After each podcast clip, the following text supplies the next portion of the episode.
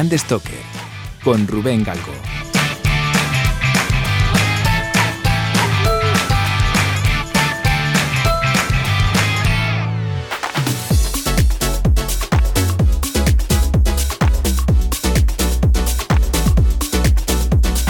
Hola, ¿qué tal? Muy buenas amigas y amigos de Brand Stoker. Bienvenidas, bienvenidos al decano de los podcasts sobre branding, historia y cultura de marca en castellano. Hoy tenemos una entrevista, hoy toca charleta de branding con una de las empresas que forman parte de AEBRAND, de la Asociación Española de Branding. Por eso hemos viajado a la comunidad valenciana, concretamente a Alicante, para hablar de branding con Juan Antonio Carcelén y Alejandro Lucendo, que son cofundadores de Behind. ¿Qué tal, chicos? Bienvenidos a Brand Stoker. Muy buenas, muchas gracias por la invitación. Buenas, Rubén, que hay encantados. Un placer el teneros por aquí y bueno, la verdad es que, jolín, he estado un poco bichando vuestra página web y veo que además lleváis bastante tiempo haciendo proyectos de, branding y dedicándose a esto y, la verdad es que es, un gustazo. No sé qué pasa en Alicante, que hay tanto movimiento de branding últimamente, que, hay como una efervescencia ahí por, el mundo de las marcas que me llama mucho la atención, chicos. bueno, mira, nosotros pensábamos todo lo contrario, así que está bien porque parece ser que de fuera se de otra manera. Pero, pero sí, sí que, sí que hay, es verdad que sí que hay algunas agencias y algunas consultoras que, incluso han sido referencia para nosotros, o sea que... Qué bueno, no, sí, es verdad que siempre miramos a Madrid, Barcelona y, jolín, de repente, coño, Alicante, hostia, está en el mapa, pero, pero bien grande además, o sea que sí, sí, que da gusto, jolín, qué bueno. Pues nada, la verdad es que, bueno, yo creo que mm, la idea un poco de la entrevista es conoceros un poquillo mejor. Ya sabéis que normalmente hacemos entrevistas eh, a estudios que forman parte de, de Hay otros programas en los que hablamos de marcas con historia y en este caso pues queremos conoceros un poquillo mejor. La cosa es que yo, tengo una duda que la tengo que resolver de primeras, Juan Antonio, porque yo estaba bicheando y digo, digo, Juan Antonio Carcelén, me suena este nombre muchísimo y estaba bicheando y digo, coño, digo, digo, si había un futbolista que se llama así, digo, hostia, digo, digo, es tu padre. Digo, el mítico jugador del Madrid, del Hércules, digo, no puede ser, digo, jugaba con Santillana, digo, es tu padre, ¿no? Sí, sí, sí, es mi padre, mi padre. Y, la, la verdad es que, claro, ahora con toda la... En el fútbol ahora que se habla de galácticos y tal, y mi padre ya, eh, a ver, es joven, pero tiene 67 años creo. Y es verdad que normalmente ya de nuestra promoción no lo conoce tanta gente, pero me, sorprende que lo conozcas y, me alegra, me alegra. Joder, hombre. jugó con toda esta promoción de Santillana, del Bosque, Camacho, todo eso. Sí, sí, sí, qué bueno, qué bueno, joder, digo, que me salía la referencia y digo, joder, qué, qué, qué curioso, qué curioso. Oye, y Juan Antonio, ¿cómo, un arquitecto de profesión como tú termina mm, metiéndose por los derroteros del branding y encarrilando su, profesión por ahí? Porque la verdad es que viendo un poco vuestros trabajos, el interiorismo y, la marca aplicada un poco a, estructuras es, muy evidente, ¿no? ¿Cómo, ¿Cómo es ese salto? Sí, a ver, la, la, verdad es que a mí siempre me ha gustado mucho el diseño. Es algo que incluso de antes de, antes de empezar la carrera me gustaba mucho el diseño y el tema de arquitectura es algo pues que desde pequeñito decía, oye, quiero ser arquitecto, quiero ser arquitecto y empecé a estudiar arquitectura, pero en realidad, y ahora que no nos oye mucha gente, ¿no? Así como secreto, a mí de la arquitectura, toda la parte de estructuras, matemáticas, todo esto, no me gusta nada. es así. Entonces, bueno, eh, empecé a indagar un poco en el mundo del diseño y al mismo tiempo empecé a formarme, cuando terminé la carrera, en, una escuela de negocios. Claro, ¿qué pasa? Que al final diseño y negocios se fueron fusionando y por, bueno, por, otras cosas, otras historias, eh, tuve la oportunidad de hacer algún proyecto de, en ese momento, pues oye, el logotipo, el no sé qué. Ahora no es que no es solo eso, ¿no? Pero, pero, y a partir de ahí, pues, pues me fui interesando más, me fui formando más y realmente es lo que más me gusta. Eh, y sobre todo también lo que dices tú, ¿no? Aplicándolo también al brand space o al interiorismo corporativo, que, también es parte importante de la marca. Y Alex, ¿tú cómo llegas al mundillo de branding? Pues eh, un poco como Juanan, al final el branding tiene una cosa maravillosa que es como eh, hasta ahora, que, ahora sí que empieza a haber una, una formación más específica, no la había, yo, por ejemplo, de, estudié ingeniería eh, y bueno, pues al final durante el estudio de, los estudios de ingeniería, pues me dedicaba a desarrollo de producto y al final el producto acaba desarrollando en esto tengo que venderlo por alguna parte y creo una marca te mezclas con el diseño gráfico, empiezas a generarte un ecosistema, te empieza a picar un poco el gusanillo y, al final eh, acaba que, que, yo jamás he ejercido de ingeniero como tal, sí que he hecho eh, pues algunos, algunos pinitos, pero eh, también eh, por cuenta propia siempre soy también un poco de la filosofía de autónomo, autodidacta y, todo esto. Y, nada, y al final pues así empieza a, a entrarte el gusanillo, a coger el romanticismo y, a, y te das cuenta de que una de las cosas principales y en la que, hace bonita también el branding es que eh, entramos casi todos los curiosos, ¿no? Eh, cuando no verás a nadie trabajar en branding que haya estudiado lo que haya estudiado, sea del tipo de persona que sea, es un curioso empedernido, es una persona que está continuamente informándose, leyendo, eh, bicheando, haciéndose preguntas. Y, creo que al final eso es un poco el hilo conductor que a todos nos lleva a esta, a esta disciplina, ¿no? Que, parece que ahora ya por fin es disciplina, tiene sus estudios y, sí, sí, está un poco más poco a poco, pero bueno, sí, sí, verdad que va cogiendo peso y, fuerza. Yo creo que es, importantísimo eso. Y entre medias, ¿se cruzan vuestros caminos? ¿O cómo, surge Behind? ¿Cómo, cómo nace? Eh, si quieres lo cuento, Alex. Cuenta, eh, cuenta, cuenta, A ver, yo empecé, yo empecé y esto es algo que, que, bueno, igual tiene también su parte bonita, ¿no? Al final empecé yo solo, casi con un portátil, ni siquiera con, con y, bueno, y, como empezamos todos, ¿no? De una manera muy sencilla. Y bueno, y me fue bien y por el camino pues eh, fui eh, conociendo a gente y, contratando gente, ¿no? Y una de esas personas, además en un momento bastante clave, donde tu, empezamos, donde yo ya eh, estaba en una oficina, en una oficina, digamos, como se, entendida como tal, con unos puestos de trabajo, con unos, pues necesitaba una persona.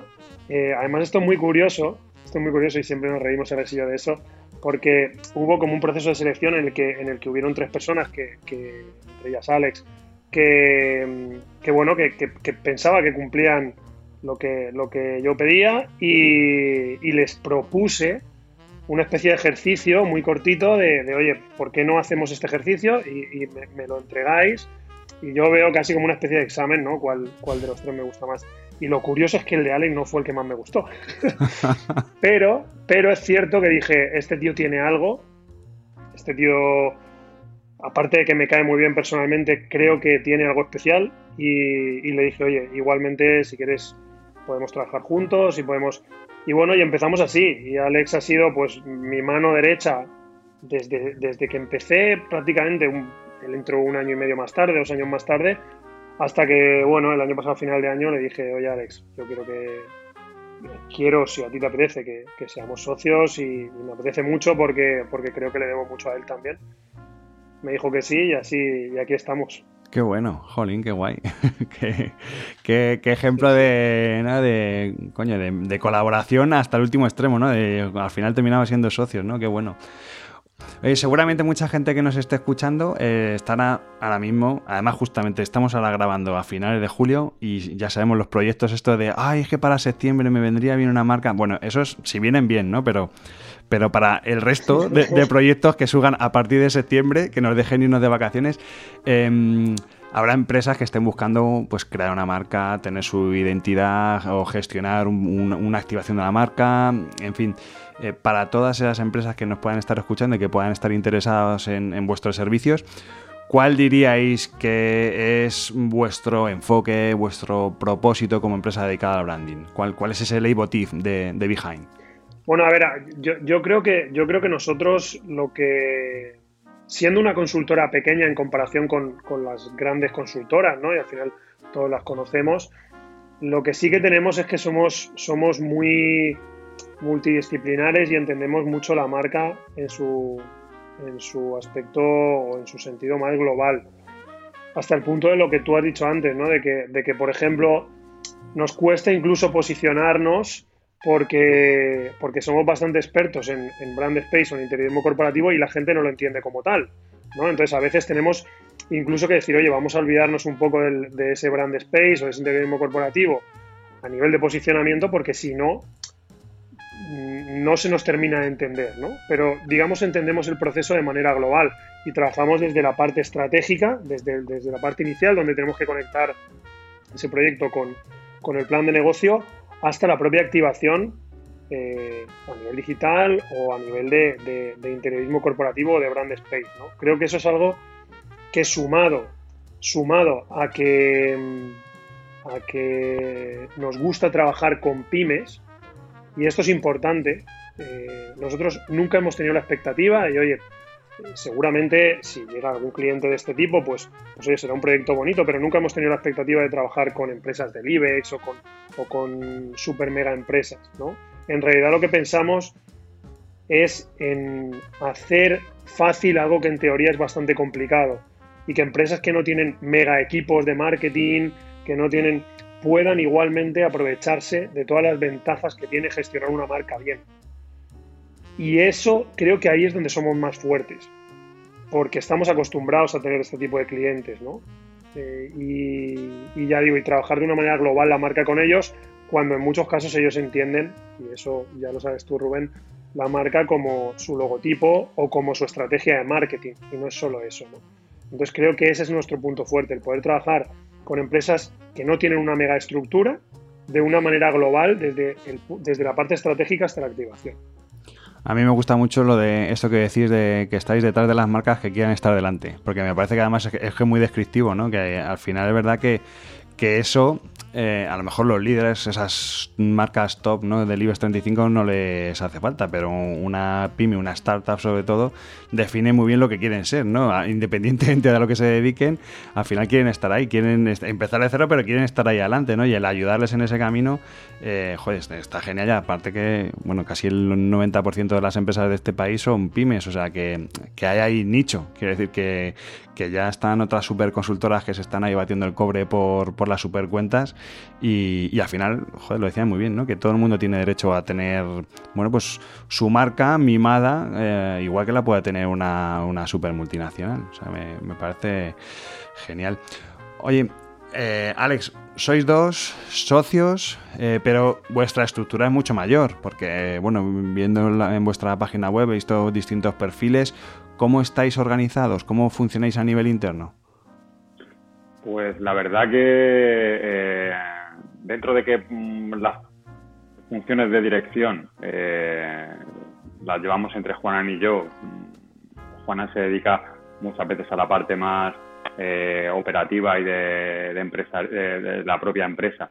Y, aquí un poco el, día a día del estudio de los proyectos creativos lo llevamos entre los dos, aunque por tema de operatividad también y de, y de tiempo, eh, quizás yo le, doy un poco más de tiempo a eso y me involucro más a nivel de diseño eh, y a nivel de ejecución, eh, pues tenemos una, una, estructura en la cual contamos con diseñadores que a su vez ejercen en muchos proyectos como directores de arte.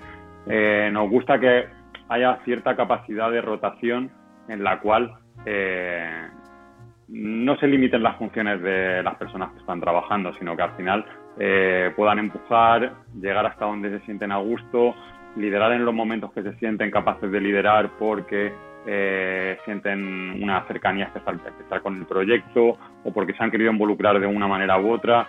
Entonces, dentro de que las funciones están, están dibujadas, damos mucha versatilidad y, creemos que es una de las cosas más, más bonitas, ¿no? Yo al final muchas veces me meto y, asomo el, el hocico un poco cuando están en el tema de, que, de arquitectura y tal, que Javi que es, por ejemplo, Javi es director creativo, eh, ejecuta diseño como si fuera un diseñador muchas veces, eh, es arquitecto y, hace proyectos de arquitectura de manera integral o en, conjunto con, con Juanan. Y cuando se ponen a hacer arquitectura y tal, y yo me gusta meterme y oler un poco y les suelto alguna locura, me paran los pies, me dicen, tío, te, has ido, te, estás yendo. Pero todo fluye de una manera muy, eh, muy bonita, eh, con, con ciertos puntos en los que llega una voz discordante que aporta. En este caso, arquitectura, pues a veces soy yo. En caso de diseño, a veces estamos eh, yo y Félix metidos en un proyecto y ya Juan ya se. al final es, es, un poco eso, ¿no? Eh, eh, la mezcla de muchas veces de, romper de una persona la, la, visión, lo que por, justo por lo que nos contratan muchas muchas empresas, ¿no? Y creo que es lo bonito del branding para, para esa parte de desconocimiento, ¿no? El verlo de una manera subjetiva eh, pero desde fuera, ¿no? O tener un poco esa visión eh, no contaminada de, lo que es una categoría. Pues igual pasa con un proyecto, ¿no? Cuando entra alguien que a lo mejor está un poco fuera del proyecto y te da otra visión desde el desconocimiento, pues aporta cosas frescas, cosas nuevas, o, ve directamente que, que, oye, pues esto para esta categoría que estáis preparando me parece, me, saca de contexto por completo, eh, es bueno no es bueno, eh, está dentro de lo que queremos significar, todo ese tipo de preguntas al final que enriquecen. Entonces, sí que es cierto que dentro de la organización y de, esos proyectos que deben de estar organizados, que haya alguien introduciendo un poco de caos y de, y de marcha es, fundamental y siempre tiene que haber esa voz, esa voz eh, discordante un poco de, después. Oye, Juan Antonio, ¿y, cuál dirías que es ese proyecto del que estáis más orgullosos, que, os ha gustado el proceso, que el resultado es espectacular, que os han felicitado? ¿Cuál, ¿Cuál dirías de todos los que habéis hecho hasta ahora? A ver, aquí se supone que tengo que decir todos, ¿no? Pero, pero bueno, vamos a ser sinceros y, no, no son todos. No por nada, sino porque para nosotros hay un parámetro fundamental para que estemos orgullosos de un proyecto eh, al menos a largo plazo. Y es que, esa empresa, esa compañía con la que hemos trabajado, esté obteniendo mejores resultados gracias a ello.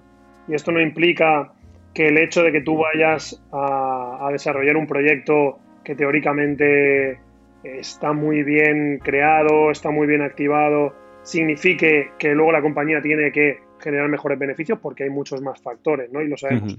Pero sí que nos gusta medir eh, qué pasa en la compañía a nivel de indicadores de marca después de hacer un rebranding o después de, si es una startup, pues simplemente medir los indicadores nuevos, ¿no? Pero hay varios proyectos en ese sentido de los que estamos bastante, bastante orgullosos. Uno, por ejemplo, es eh, Level Up. Level Up es una empresa de, formación que desde que se creó eh, ha, ido unida a Behind en cuanto a que somos su consultora de, branding y hemos creado todo lo que es su marca y hemos, la hemos activado en muchos canales, ¿no? Y Level Up es una empresa de formación para pymes también que está obteniendo unos eh, indicadores brutales que seguramente sea la empresa más importante de, desarrollo profesional para pymes que hay en España, que también está ubicada en Alicante estamos muy orgullosos de, ello porque además, por ejemplo, durante el COVID,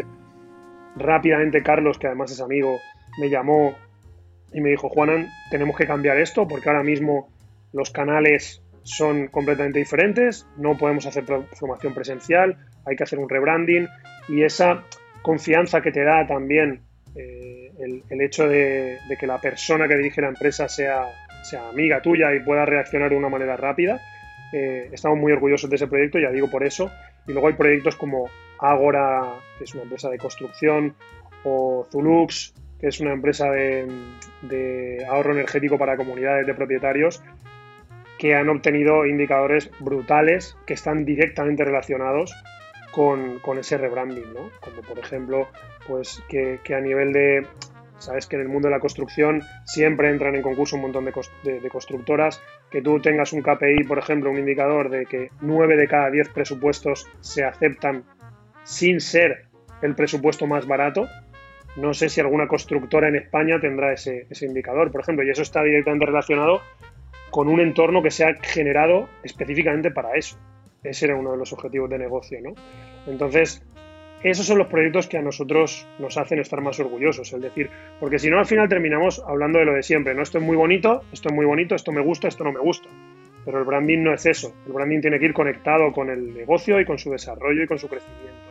y en eso estamos también focalizados. Sí, yo una de, las, una de las marcas que iba a destacar es la marca de Agora, o sea, me parece eh, muy chula, o sea, además me parece que, en un sector como es el de la construcción, que es como así muy rancio y muy de jolín, le mete una alegría, unos golpes de color, me parece brutal. O sea, la verdad es que, bueno, el que nos esté escuchando, que se meta en vuestra página web, que es wearebehind.es.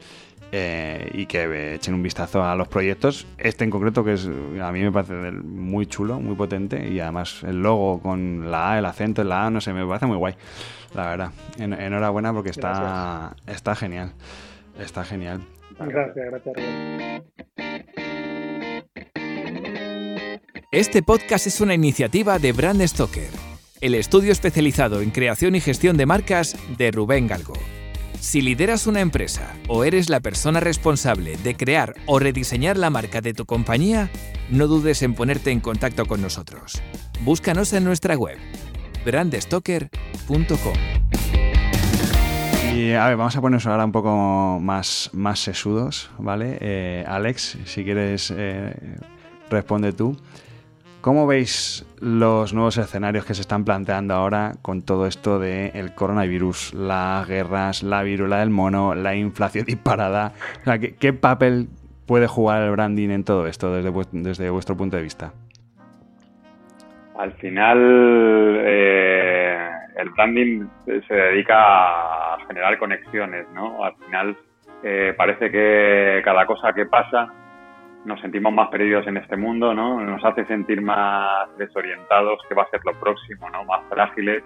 Y, al final creo que el, branding lo que intenta es eh, estrechar lazos, generar comunidades y, un poco sentirnos arropados, ¿no? En, nuestras creencias, en compartir esas, esas luchas o al final eh, cada vez somos más conscientes también de que el, acto político por excelencia eh, es el, desembolso económico, ¿no? En que hmm. gastamos, en que invertimos cada, cada euro que sale de nuestro bolsillo y, creo que cada vez la gente es más consciente de eso. Eh, hace que adquiera mayores compromisos con las cosas que consume y a su vez las marcas tienen que responder a eso eh, comprometiéndose y, y, haciendo también pues eso eh, generando cierta seguridad, generando cierta tendencia a incluso mm, oponer resistencia a ciertas eh, corrientes que, estamos seguros que no queremos que dominen nuestras vidas en el futuro. Al final son corrientes culturales. Eh, cada marca tiene su corriente cultural que atiende a una necesidad mayor y, creo que es un poco, un poco eso a lo que tienen que, que atender las marcas. Eh, ya vemos, yo, evidentemente las grandes marcas van a, comprar canales de comunicación, como ya pasa con, con, la política, ¿no? En, hmm. en, la, gran media, ¿no?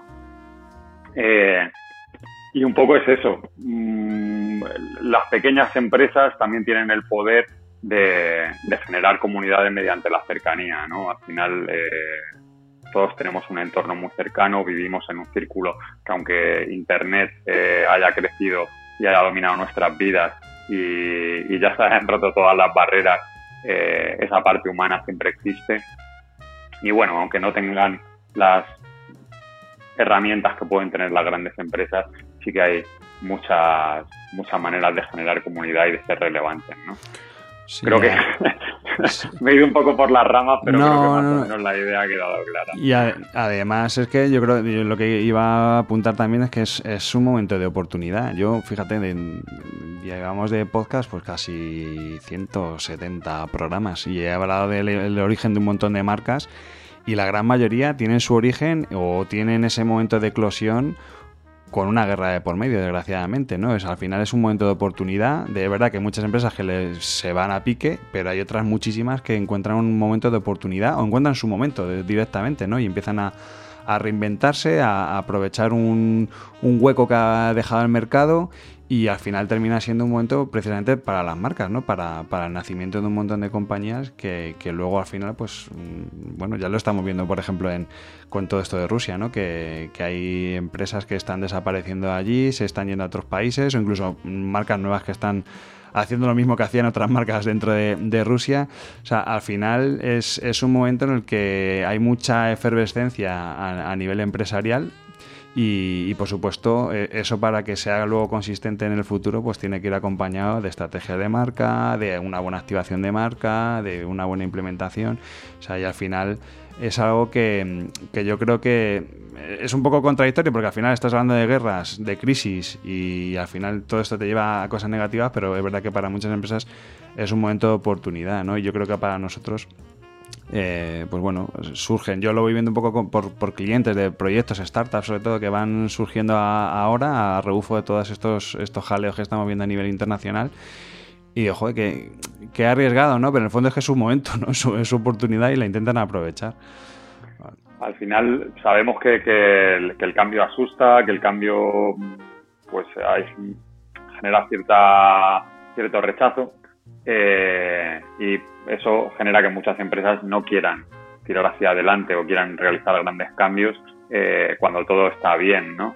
Cuando sucede uno de esos escenarios no es una elección, es una obligación, ¿no? Claro. Entonces, ese impulso es, de sí o sí, ¿no? Es como, vale, ahora tienes que dar el salto, hacia uno o hacia otro, elige, pero tienes que dar un salto.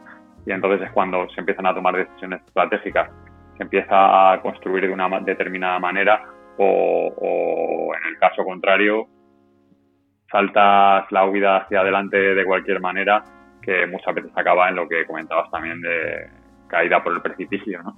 Hmm, sí, sí, es verdad que incluso durante la pandemia se ha visto que ha habido muchas marcas que han estado encima de sus, usuarios, sus consumidores, y había otras que no, y al final lo han penalizado. O sea, al final la gente les, les ha abandonado precisamente por, por lo que comentabais antes, ¿no? De, de joder, de humanizar las marcas, de, detrás de, esto hay personas, y al final las marcas a día de hoy interactuamos con ellas como si fuese una persona. Te metes en redes sociales y, hablas con ellas como si fuese una persona, y cuando hay una situación complicada y ves que esa marca te, te da la espalda o no tiene la respuesta que tú esperas, al final es una decepción que, que supone una crisis de reputación importante, ¿no? Sí, hay, una cosa, Rubén, que es que lo acabas de decir y, nosotros estamos continuamente intentando explicar esto, es que no hay mucha diferencia entre una marca y una persona, porque, porque lo que llamamos marca al final eh, es un contexto en el que evidentemente también hay personas y, que afecta a la hora de decidir a otra persona, ¿no? y se tiene que generar esa conexión.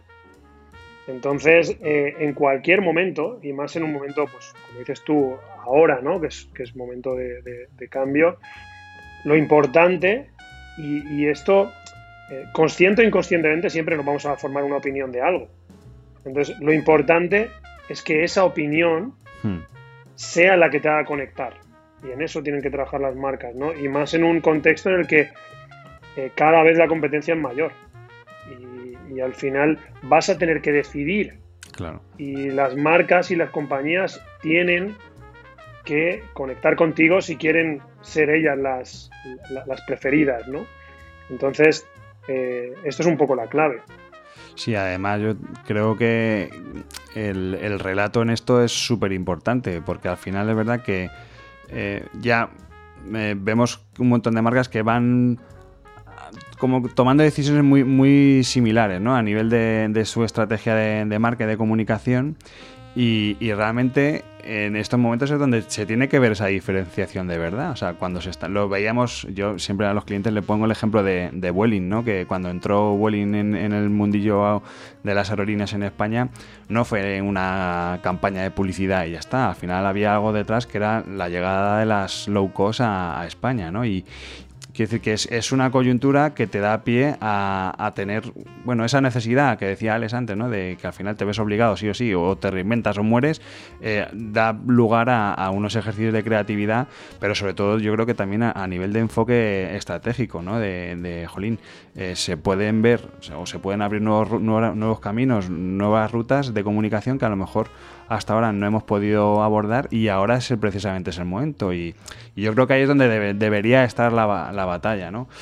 Pero bueno, muy interesante, muy interesante. está poniendo esta conversación muy, muy potente, sí, señor. Sí, sí, sí, sí. Oye, comentábamos antes que eh, estáis en AEBRAN, habéis entrado en la Asociación Española de Branding. Eh, ¿Qué es lo que os ha llevado a, bueno, a querer entrar en la asociación?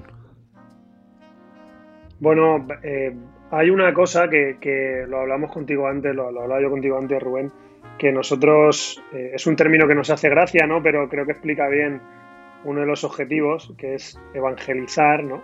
Y que suena, hmm. suena un poco Mesiánico. gracioso, sí, sí, pero, pero en realidad eh, nos encanta formar parte de Brand y, era, algo que eh, es algo de lo que estamos orgullosos y, que veníamos ya tiempo queriendo serlo, porque, porque está haciendo un esfuerzo importante porque se entienda lo que realmente es una marca.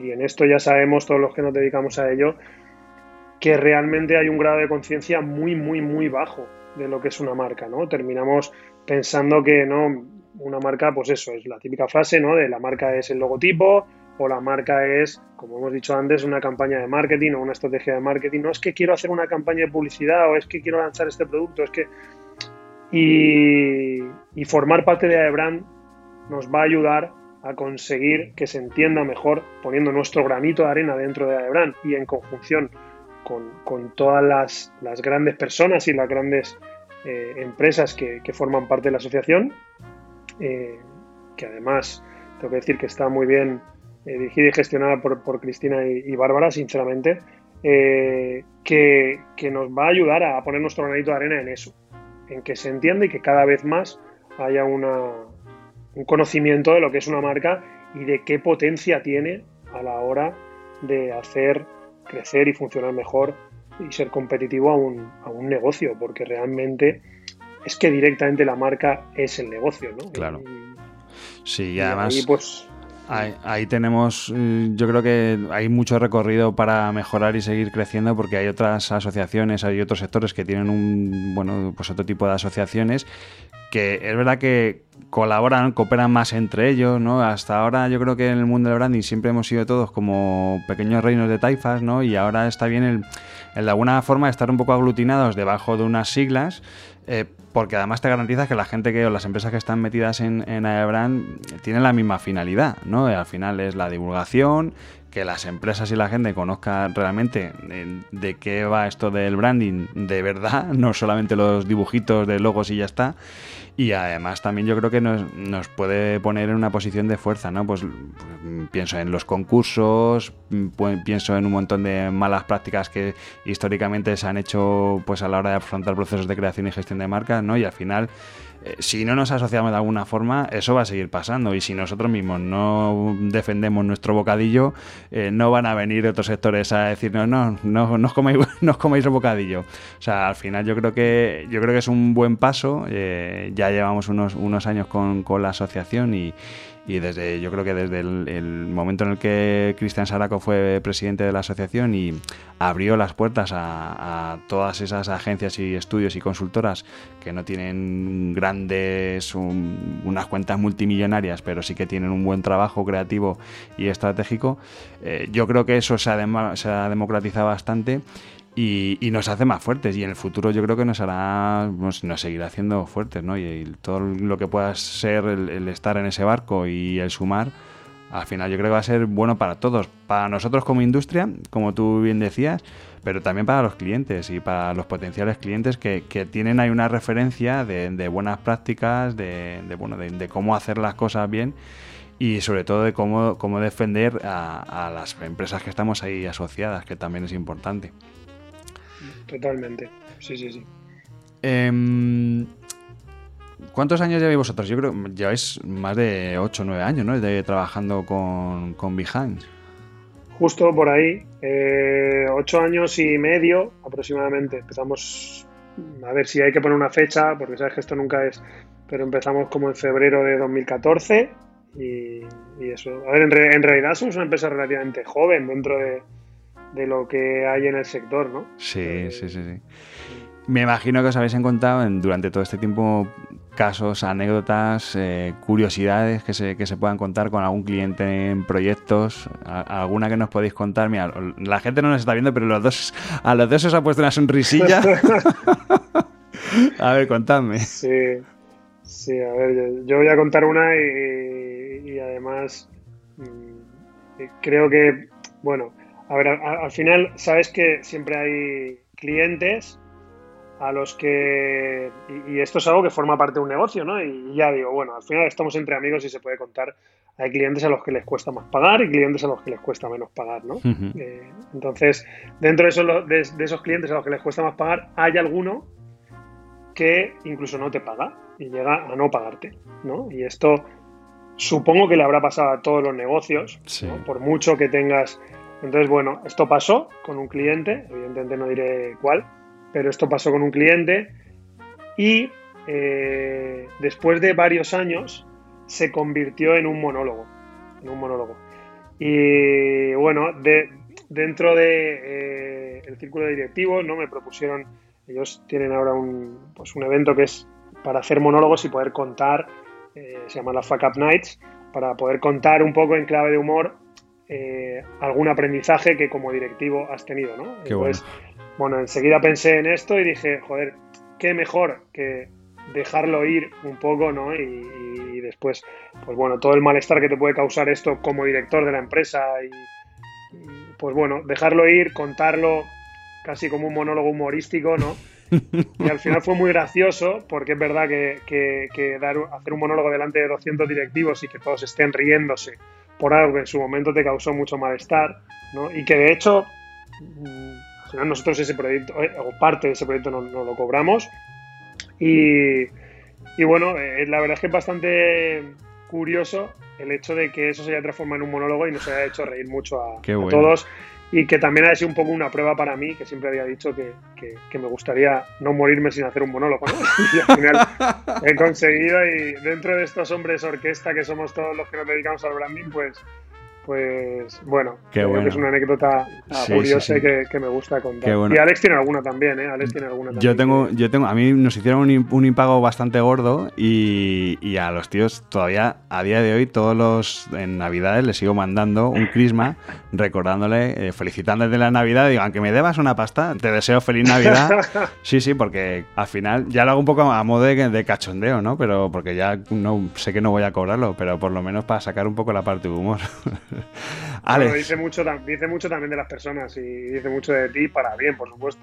Alex, cuéntame. Ah, eh, a mí se me ocurren unas cuantas, pero desde luego es que mi favorita es la que ha dicho, la que ha dicho Juana, porque vamos, era un, un, evento bastante difícil de digerir, fue un evento bastante difícil de digerir el, todo el proceso con, con, este, con este cliente y, y ver la transformación a, a, a vamos, al evento más cómico que te puedas echar a la cara. Yo conocía de las dotes cómicas de Juanan, eh, sabía que le podías sacar cierta chicha a la situación, pero de verdad, el monólogo que hizo, o sea, fue descojonante, o sea, nivel de Paramount Comedy. Joder, me estoy quedando con las ganas. Está, está subido a algún lado, está en YouTube o algo para verlo, porque me estoy quedando con las ganas. Está, documentado, Rubén, y bueno, si Juan anda al visto bueno, se te puede, se te puede, se te puede pasar. Pero de, verdad, o sea, y la, al final la alegría y el, y el, eso, el ver la capacidad de, que, que, es una cosa que, que siempre se dice de transformar lo peor en lo mejor y cuando lo ves que joder, que realmente se puede hacer, eh, solo hay que echarle un poco de esfuerzo, es cuando dices, joder, es que cualquier cosa se puede superar, o sea, ya no se queda un poco en esa, en esa anécdota, pero luego si lo extrapolas al, al trabajo diario, a cualquier situación que te pueda pasar, tanto en el trabajo como fuera de casa, no sé, fue un aprendizaje ya no solo para Juanan, para, para todo el equipo, muy bueno. Y para todos los asistentes también, que nos recuerdan cada vez que los vemos, nos dicen, oye, tal, y nos sueltan el chascarrillo, porque ayuda mucho a la gente, que es lo, que es lo importante. Qué bueno, qué bueno, qué bueno. Además es que es eso, que, que seguramente mucha gente que lo escuchó en su momento le recordaría situaciones pasadas y se, descojonarían, claro. Qué bueno. Sí, sí, sí. Tal cual, luego venían a contárnoslo, nos decían, pues a mí es que uno me vino y no me pagó, y ¿sabes qué proyecto era? Y qué no sé qué y tal, y era un proyecto que decía, ¿y qué opináis de este? ¿Qué tal? Abre, abre luego aparte el, el, melón de, de, eso, de te pidan opinión, de, un poco de pues entrar en esa. Te pedían, te pedían más monólogos, ¿no, Juanan? Te pedían monólogos para, sus, empresas. Yo estaría encantado, yo estaría encantado de hacerlo. O sea que, sí, sí, me, gusta, me gusta. Qué bueno, joder. Me gusta hablar, no sé si se nota. Qué bueno. Pues chicos, os había dicho media orilla, llevamos ya casi tres cuartos de hora tranquilamente hablando, estamos llegando al final, pero antes de acabar me gustaría que nos hicierais alguna recomendación, pues de algún libro, alguna web, algún newsletter, no sé, algo, alguna fuente de donde bebáis vosotros eh, que esté un poco relacionada sobre el branding o que no sea relacionada con el branding, pero se pueda hacer una, una bueno, traducción al mundo de, de la marca. No sé si nos podéis recomendar algo.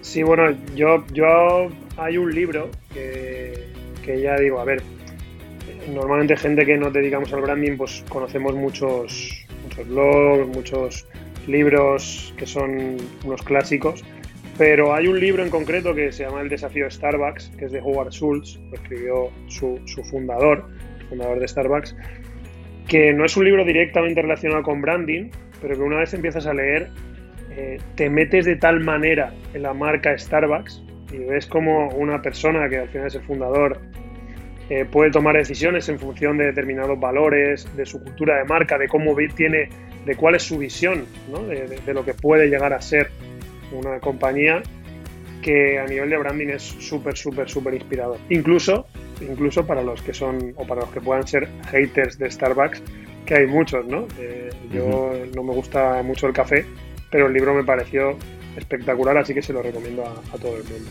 Qué bueno, qué bueno, qué bueno, sí señor. Desafío de Starbucks, sí señor. Pues lo pondré en las notas del podcast abajo para que la gente que lo, lo quiera echar un vistazo, pues ahí, ahí lo tenga. El desafío Starbucks. Desafío Starbucks. Y Ale seguro que tiene alguna también.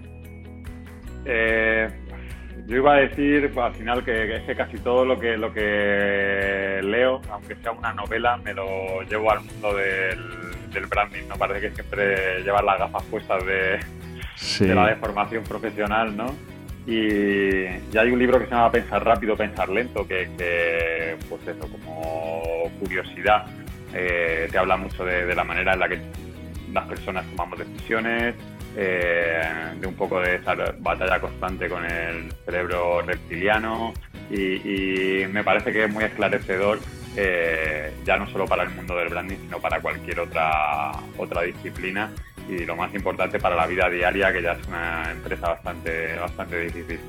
Eh, entonces es un libro que a mí me gustó me gustó mucho.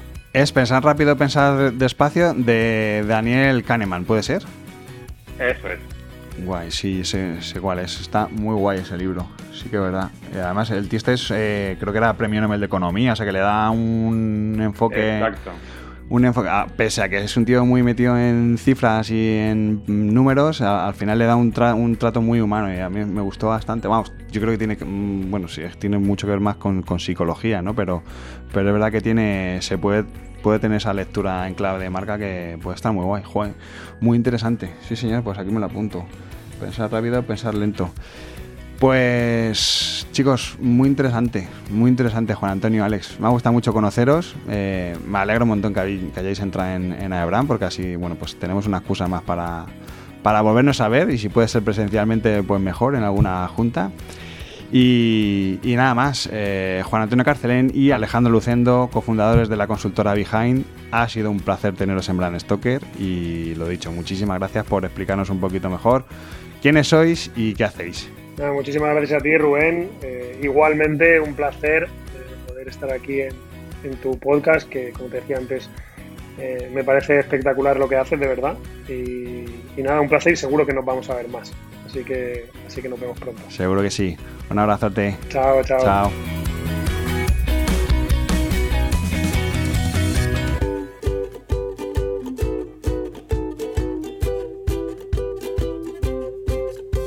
Antes de despedirme, quiero recordarte que puedes seguirnos en Twitter, Facebook e Instagram, donde nos encontrarás con el usuario Brand Stoker, o si lo prefieres, me puedes seguir a mí a través del usuario Crenecito.